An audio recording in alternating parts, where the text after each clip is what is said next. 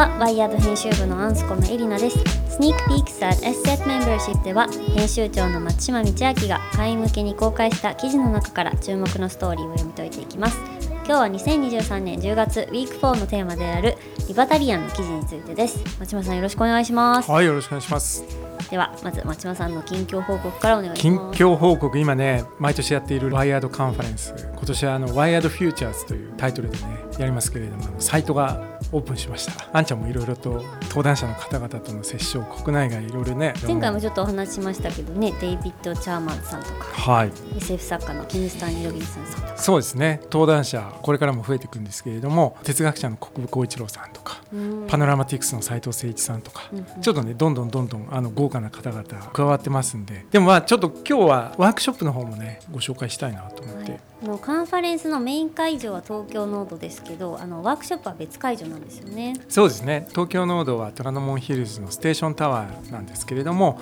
えー同じ虎ノ門ヒルズのそのビジネスタワーの方にあるインキュベーションセンター ARCH で半日開催されますね ARCH で2つやるんでしたはい。去年もすごい人気だった SF プロトタイピングがまずあってうん。でこれは今回はあのゲストに声優で SF 作家の池澤春菜さんとあとは AR3 兄弟の川田トムさんにそのワークショップにも参加していただいて、まあ、また今回はね出会いとコラボレーションの未来というテーマなんですけれどもこれ、うん。あの WIRED Sci-Fi プロトタイピング研究所があのサンさんと一緒にやってきたテーマなんですけどね。もう一つの方は今年やったリジェネラティブカンパニーの作り方っていうことでリジェネラティブカンパニーアワード今年これからやるけれども今これからリジェネラティブカンパニーになりたいよっていう人たちにとってもあるいはそういったものどうどういうそのなんていうのかなリジェネラティブってどういうものなのかって考えるためのワークショップでこれは新しいです。これはどういうメンバーでやっていくんですか？これはワイヤード日本版とあとゼブラカンパニーさんですね。本誌の方でもお手伝いいただいたゼブラさんにも加わっていただいて多分日本初だな。これなんかあのワークショップやってる時にトークセッションもやってはいるんですけどチケット購入いただいた方はちゃんとアーカイブでトークセッションも聞けるのでぜひあの興味のある方参加していただきたいと思います。松村さんこれ基本的にはオフラインなんですよね全部。そうなんです。全部オフラインでトークセッションだけを見る東京ノードだけにいるスタンダードチケットっていうのがあるんですけれどもプラスワークショップも参加するよっていうセットがあって、うん。それ限定なんで枚数が。早めに皆さんワークショップもやりたいっていう方は。お早いもの順ということはい、で、ということで今週オープンしたサイトをぜひご覧いただけたら嬉しいなと。であこれ大事なこと忘れてた SZ メンバーは5000円割引になります。SZ メンバーの方々にとっては本当にあのお得なカンファレンスになっているしやっぱり例年ねそういうあの特にメンバーの方々やっぱりカンファレンス参加いただいて最後はそのミートアップの場でちょっとみんなでこうワイワイやるのが毎年楽しみなんでなんかそういう意味でもねぜひ見ていただけたら嬉しいです、うん、からいろいろ新しいコラボレーションが生まれていくといいですよね。はいはい。では早速注目記事の読み解きに行きたいと思います。今週のテーマはリバタリアンです。これ初めて扱うテーマですかね。そうですねあのいわゆるそのリバタリアンリバタリアニズムっていう言葉が、ね、皆さんもご存知だと思うんですけれども日本語だとこう自由市場主義とか、うん。あるいは完全自由主義みたいなこうなんかエクストリームに自由を重んじるみたいなこうイメージがあるんですよね。うん。よく混同されるというかなかなか分かりにくいのがそのリベラリズムってものがあって、うん。もう一つリバタリアニズムっていうものがあってたまにね。そうそうそう。両方ともなんか自由主義みたいに訳されちゃうんだけれどもちょっとニュアンスが違うものでよく言われるそのリベラルリベラリズムみたいなものってまあ自由と平等を重んじるんだけれども個人のそのなんとか自由っていうものの中に例えばその人権をみんなで認め合おうとか、うんその経済格差をなくしてこう解消していこうとかそのためには例えばその政治とか政府とか国家とかそういったものがこう介入してなんかちゃんとみんなが平等にあのなるようにちゃんとそのガバナンスを働かしてその国家による介入によってそれを実現しようみたいな。形がそのいわゆるそのリベラリズムと言われるようなその平等主義的な自由主義っていうものだとするとリバタリアニズムっていうのは本当にその個人の自由っていうものをこう中心に置くので例えばその国家ってものの規制が入ったりとか外からなんか一定の個人の自由を阻害するものをなるべくなくそうよ、うんとにかくその自主自立した個人の自由を重んじるっていうのが、まあ、ある種そのリバタリアニズムなんですよね。じゃあ国家による介入に対してどう思ってるかを聞けば割とどっちかが分かるそうなんです。同じその自由が大切って言っててもそのための手段っていうのはちょっとこう、うん、お互い経路が違ってでも結構これ大切なのが、うん、ワイヤード的な考え方からいくと、うん、これ決して二者択一ではなくて、まあ、例えばそのあの民主党が強いアメリカの西海岸っていうのは非常にリベラルな土地でいわゆるリベラリズムがものすごく浸透している。みんな自由みんな平等でこうなるべく格差がなくみんなが人権を認め合うような社会がいいよねっていうことでそういうその政治的な思想が強い場所なんだけれども同時にその中にそれこそまあシリコンバレー的な言われるそのリバタリアニズムみたいなものもこう入っていてまあそれっていうのは例えば国家とか国のその中央銀行みたいなものっていうのが非常にその非効率だと。だからそういったその国家に頼るんじゃなくて例えばそのテクノロジーによってなんか自由とか平等とかを実現すりゃいいじゃんっていうのは割とリバタリアニズム的なその国家への介入じゃなくてもっと自分たちで何とかしようぜって。でその2つって結構混ざっていてでもまあそのリバタリアニズム的なそのなんていうかマインドって一方で例えばさあのアメリカの中西部とかさもうすごい牧場の中に1人で住んでて全部その DIY で自分1人でやるような人たちって、まあ、いわゆる共和党的なマインドなんだけれども要するにそういう人たちってさその銃を持つことの権利みたいなことを要するに自分の身は自分で守るし自分の生活は自分で成り立たせるからなるべく税金も少なくして国家の介入も少なくして、まあ、一人一人が自由にその代わり一人一人ちゃんと努力してね生きるんだからそれでいいじゃんみたいなのって結構共和党的な考え方でもあるんだけれども、うん、なんかそういう元祖保守的な人たちもいる一方でもうすごいそのテクノロジーを使うことによってその国家の介入なくして自分たちでなるべく経済も政治も回していこうぜっていう人たちがリバタリアニズム、うん、僕なんかはマインドとしては両方あってやっぱりその平等を達するためにこう政治的なものを使うそのまあ、ある種のその政府みたいなものを使うっていうのもあるかもしれないし、うん、でもやっぱりこの前も話題になったかもしれないけど選挙制度みたいなさ、うん、なんかただただ候補者の名前を選挙カーで絶叫するだけの選挙制度によってなんか物語が決まっていくのに結構絶望してるところもあってなんかそういう意味ではもうそういったもので決める領域を少なくして、うん、なんかもっとみんなの、まあ、例えばそのインターネットとか、みんなのネットワークみたいなものの創意によって何か決められるんじゃないかみたいな希望も持ってるっていう意味ではリバタリアニズムだしそのミックスですね。いいとこ取り。いいとこ取りということで。島さんはどういう時にはリベラリズムが良くてこういうケースではリバタリアニズムだなって何か明確にありますか？なんか例えば貧困とか、うん、その明確に今人権侵害がなされてる、まあ、例えばさ戦争難民みたいな人とか、まあ、あるけどさそういう人たちを救う時には、うん、やっぱりある程度組織的にちゃんとやらなければいけないみたいなものがあって。ってそういう現代においてもまだなんか負の側面があるものは、まあ、ある程度そのリベラリズム的にちゃんとこうなんだろうな税金とかから資金を取ってそれを再分配するみたいなのをすぐにやらなきゃいけないっていうのはあるけれども、うん、でも例えばそうやってやるのに分かんない。難民にそうやってお金を配るのに3年ぐらいかかるんだったら GPS がついてる例えばスマホを1個渡せば相当程度彼らは通信の自由とかそのもしかしたらその経済的自由とかも要するになんか銀行口座みたい銀行口座持てなくても何かその資金のやり取りできたりとか相当程度実際問題自由を保てるんだとしたらなんかそういう意味ではその国家とかを頼らずにでもテクノロジーによってすぐにそのリカバリーできるような自由っていうのもあるんじゃないかと思うので、うん、そこ使いどころの問題かなとは思ってるね。まあ、使いどころっていうお話がありましたけどじゃあ今週の町間さんのセレクト記事っていうのはどんな内容はい。まさにその使いどころに関わるんだけど今回は暗号資産プロジェクトであるワールドコインについての記事です。はい。サム・アルトマンのミームコイン仮想通貨ワールドコインの顛末というタイトルでリードには交際スキャンシステムオーブを開発した IT 企業 Tools for Humanity はオーブを使ってユーザーが人間かロボットかを判断した後仮想通貨ワールドコインを配布している。しかしこのコインにはその価格に見合う価値があるのだろうかと書かれてます。あのワールドコインについてはあの WIRED の regenerative company 特集でも取り上げたりしてますけど改めてどんなプロジェクトかっていうところからお願いできますか？はい。これあのワールドコインは今みんな使ってる AI チャットボットのそのチャット GPT でも有名なオープン AI の CEO であるサム・アルトマン。によってあの設立されて今年7月24日にあの正式にローンチしたんですよね。なんか翌なんか7月25日には東京の国際フォーラムで行われた Web3 カンファレンスあの WebX でもその実証実験が行われていたっていうのでなんかあの皆さんももしかしたらご存知なんじゃないかなというふうに思います。このプロジェクトがすごく面白いというか特徴的なのは単なるその仮想通貨、まあ、暗号通貨をこう配るよってことじゃなくてオーブと呼ばれる本当にそのボール状のそれこそ僕なんか昔のガンダムに出てきたボールっていうなんか本当に丸い機械を思い出したんだけれども、そのボール状のデバイスで人のその網膜をスキャンして一人一人の交際っ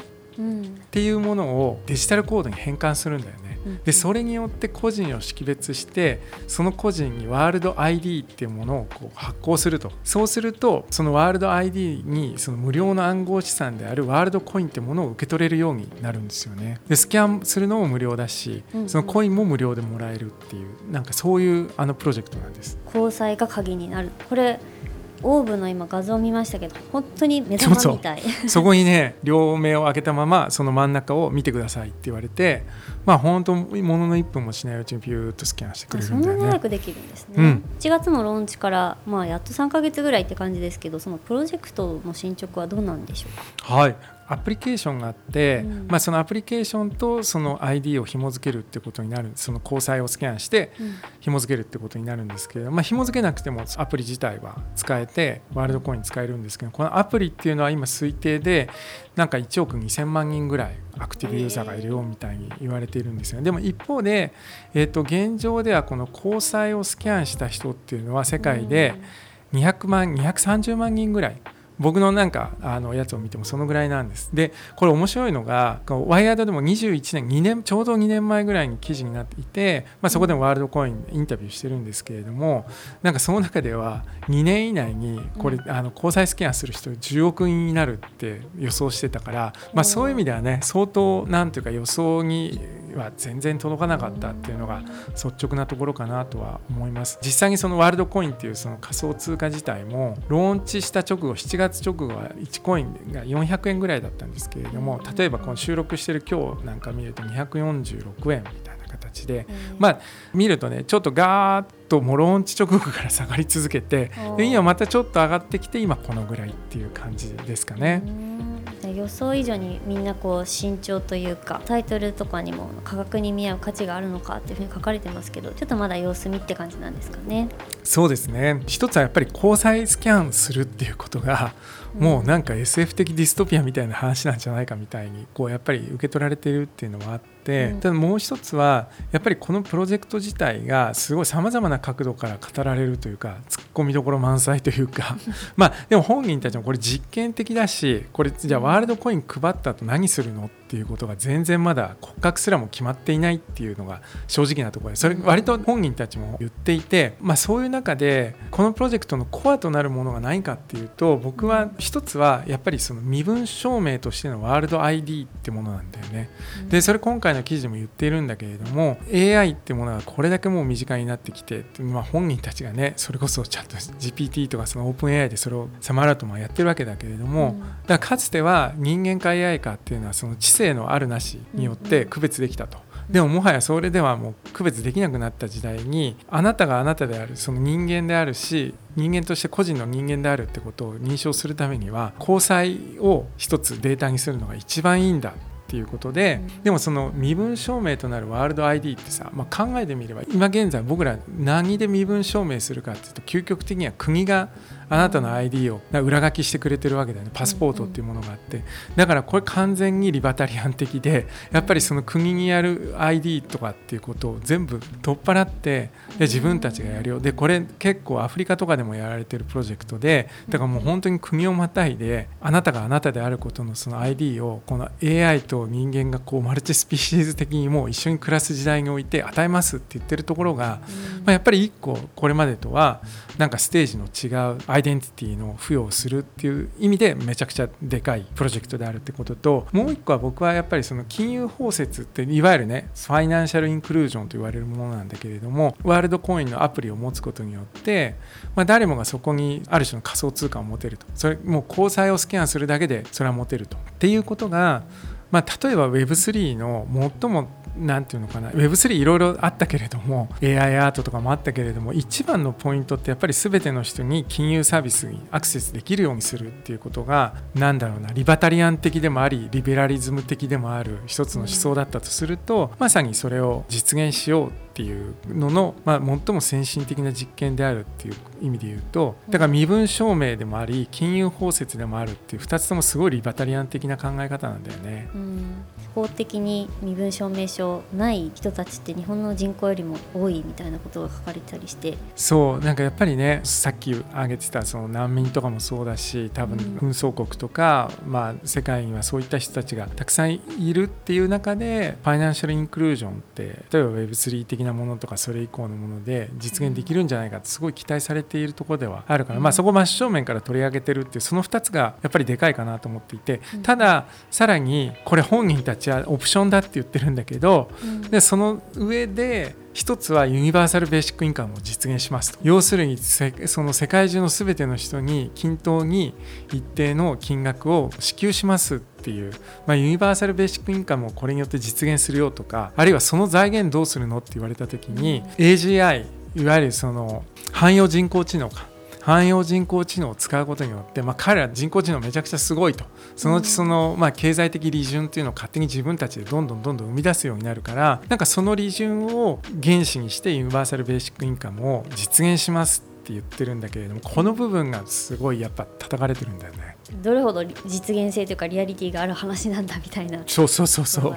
あの去年のワイヤードカンファレンスに登壇した天才経済学者のグレン・ワイル、うんがワイヤード .jp で2021年の11月に公開している仮想通貨ワールドコインのベーシックインカムを実現できるかっていうところでこのアルトマンの提案について否定的なツイートをされていたかなと思うんですけれど。そこはまさに本当にリバタリアンとリベラリズムの経路の違いというか、うん、手段の違いみたいなものはすごく明確になる部分かなと思うんですけれども、まあ、例えばワールドコインはこのユニバーサル・ベーシック・インカムのための財源として、まあ、強力な汎用人工知能が生み出す利益を想定してますっていう部分についてね、うん、そのグレン・ワイルがそのツイートで言っていたのが、うん、その今の世界で最も危険な力であると私が確信している AI のイデオロギーの典型であるっていう、まあ、言ってるんだよね、うん、要するに AI によってそうやってもう人間をも凌駕するようなものができちゃってそれによってこう全世界が平和になるとか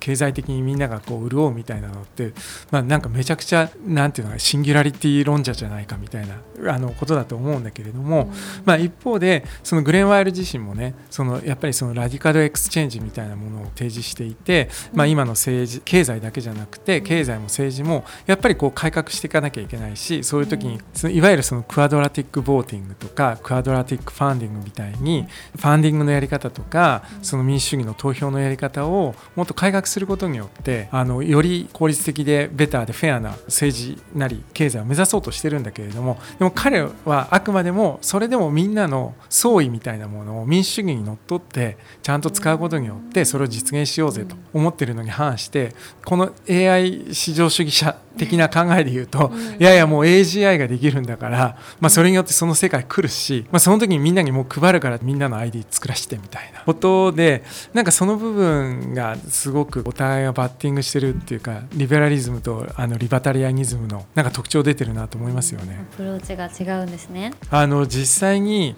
人々の交際をスキャンしてその本人たちの ID 作るよっていうこととでもそれとその経済的な、まあ、そのファイナンシャルインクルージョンだとはいえ、まあ、そうやってコインを与えてここにあのお金入ってきます。無料で入ってきます。待ってくると。今はねあの2週間ごとに3コインずつ無料でもらえるんだけれどもなんかそういうのってやっぱりいろいろと物議をかましていて、うん、今現在も例えばイギリスフランスドイツとかあのアフリカでもケニアの当局なんかはこれ大丈夫なのっていうふうに調査をしているっていうようなあの報道もあって、うん、まあ、ある種本人たちもちょっとまだどうやってできるか分かってないんだけど、とりあえず始めてみたっていう状態であるってことと、まあ、実際にワールド ID みたいなものを作った上でそうやってユニバーサルインカムみたいなものってできるのかっていう意味では本当にプロジェクトとしてはまだまだ。うん、でも松島さんは登録に行ったと。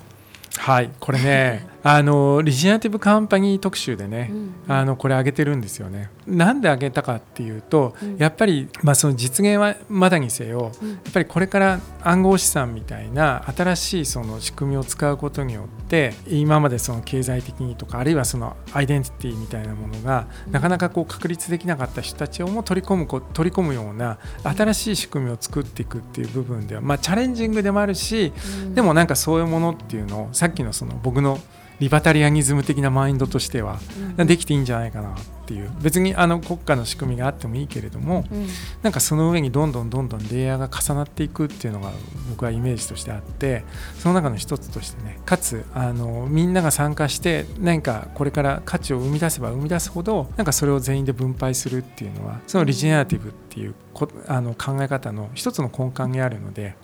まあ、ドキドキしながら、まあ、あのもう交際は捧げちゃったけど。ドキドキしながらちょっと見守っています。ただこの記事の最初に戻るとねうん。これそのサム・アルトマンのミームコインなんじゃないか。要するにサム・アルトマン人気でうん。わーって盛り上がっただけで実際は全然これなんて価値がないんじゃないのっていうのはあ現状はイエスだと思うんですよね。このワールドコインで別に何ができるわけでもないしただ単にその期待だけで今価格付けがされていて、うん。まあ、これで何をやるよっていうのはそのワールドコインは配られるけど、うん。それが別にベーシックインカムになってるわけでもないし、なんかサム・アルトマンあの好きだし推したいからそうそうそうそうそう。してあげようかなぐらいの人が今そうそうそう動かしてるそうことですね。そうなんですそうなんです。だから、まあ、これから本当に仮想通貨ワールドコインってものと、まあ、うんそれを取り巻くプロジェクトが本当に現実社会の中で何か価値を生み出していったらそれと紐づいたこのコインっていうものもどんどんこうリジェネラティブに成長していくと思うんだよね。なんかそこはねすごく仮想通貨全般についていることでうんやっぱりもうさネズミ講的なものが本当多くてただ単に新しく入ってくる人のお金とかそれで買った NFT のお金が全員に回ってるだけみたいな怪しいやつとかいくらでもあるんで、まあ、その中ではね今後どういう仕組み作っていくのかっていうのは考えていきたいなと思いつつ、うん。まあ、今回はリジェネラティブカンパニーの文脈ではなくてそのリバタリアンっていう意味では今最もリバタリアン的なプロジェクトの一つとしてうん。挙げられるかなっていうことで今回は紹介しました。ありがとうございます。これ以外にも暗号資産で実践するリベルランドやメッセージングアプリシグナルのほかローカルファーストソフトウェアや心情として生き続けているリバタリアリズムに関する記事も公開していますのでチェックしてみてください。え最後は編集部やゲストのおすすめを紹介するワイヤードレコメンズコーナーです今週の町間さんのレコメンドは何でしょうか？今週はちょっと手前味噌なんですけれどもワイヤードのこの S セットメンバーシップで新しく始まった連載であるテクノロジーをデザインする人のための技術哲学入門をお勧めしたいと思います。七沢さんによる機構ですよね。はい、七沢さんあの技術哲学を研究されている方で技術哲学講義というあのマーク・クーケルバーグの本なんかも教訳でこう参加されたりしてるんですけれども実は今回の最新号「ネクストミッドセンチュリー」の号でも哲学者の横に寄稿してもらったりとか斉藤誠一さんとの対談なんかも入れてるのでここら辺もちょっとあの七沢さんとかにも相談しながら実は企画進めてたもので技術哲学はね、まあ、もちろんそのワイヤード読者だったら必須教養になってくるっていうのはあるんだけど、まあ、彼があのやっぱり言うのは技術哲学めちゃくちゃマイナーですと。特に日本だと全然マイナーなんだけどでも当たり前なんだけど、うん。あの今もう本当みんな AI だとかメタバースだブロックチェーンだワールドコインだっつってる時にめちゃくちゃ重要。それを哲学的にこう考えもう一度考えるっていうことは重要だしそれこそねカンファレンスにも来るデイビッド・チャーマーズが言っているように2つあって技術哲学っていう考え方にも。1つは新しいテクノロジーを哲学的にもう一度考えるこのテクノロジーは一体どういうふうに人類にとってどういう意味があるのかとか世界に対してどういう問いかけを与えるものなのかみたいに考えるのが一つともう一つは新しいテクノロジーを使ってもう一回その哲学的な根本的な問いを捉え直す例えば私とは何かとか意識って何かとか現実とは何かとか例えば AI が出てくることによって意識とは何かっていうのをもう一度捉え直すさらに深く考えられるし、まあ、メタバースが生まれることによって現実とは何かっていうことをもう一度深く考えられるしそういう意味でも技術哲学って今最も僕の中では熱い。必須のリテラシーという そうなんですよ。込み出しとか見てると SF 的ディストピアとテクノロジーカルトとはってこれどう いう意味なんですか？はい、これあの第1回のタイトルにも入れさせてもらったんですけど、まあ、だからやっぱり西洋的な技術哲学ってめちゃくちゃ暗いと、技術的にはそのディストピアっぽくなってくるんだよね、まあ、ハイデガーとかからもそうだし、まあ、最近あのちょうど先週「報道ステーション」がユバルノ・ハラリのインタビューとかもしてたけども、うん、あのユバルノ・ハラリとかめちゃくちゃ暗いもうなんか技術によって人間がこう奴隷になるような SF 的ディストピアを描いてきましたと。一方でテクノロジーカルトっていうのはまあ多分半分そのシリコンバレーみたいなところがこう揶揄されてるところなんだけれども、うん、まさにワールドコインみたいな汎用人工知能によって全員がユニバーサルベーシックインカムを受け取れるようなユートピアやってくるぜみたいな、うん、ディストピア対ユートピアみたいなちょっとね極端に対比させてるんだけども、 WIRED はねその間のにプロトピアっていうものを常に提示するんだけれども、うん、でもその技術哲学っていうものを考える時にはそういうディストピアとユートピアっていうものの2つの潮流あるよねっていうのをまず押さえておくのは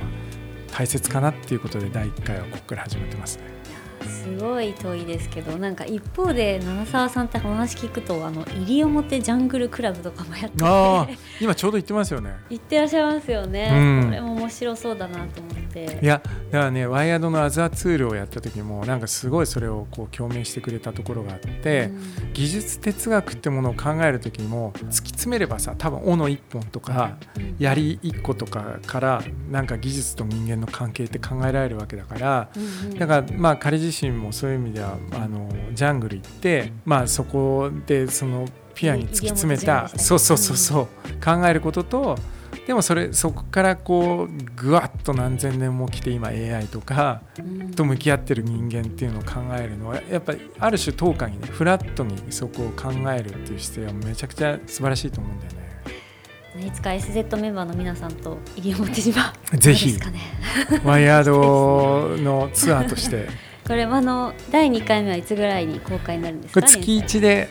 全10回予定ですはい引き続きお楽しみということで注目のストーリーを編集長が読み解くスニークピークサー SZ メンバーシップは毎週土曜配信です。来週も楽しみにしていてください。ワイヤードは変化し続ける世界を理解するための情報とアイデアの源泉でありカルチャーからビジネス科学デザインライフスタイルに至るまであらゆる側面に光を当てる未来を実装するメディアです。有料サブスクリプションサービスワイヤード SZ メンバーシップでは厳選された記事や編集長のレター雑誌のデジタル版イベントなどを通してインスピレーションと知的好奇心をお届けします。Spotify の Q&A や SNS でご感想などお待ちしております。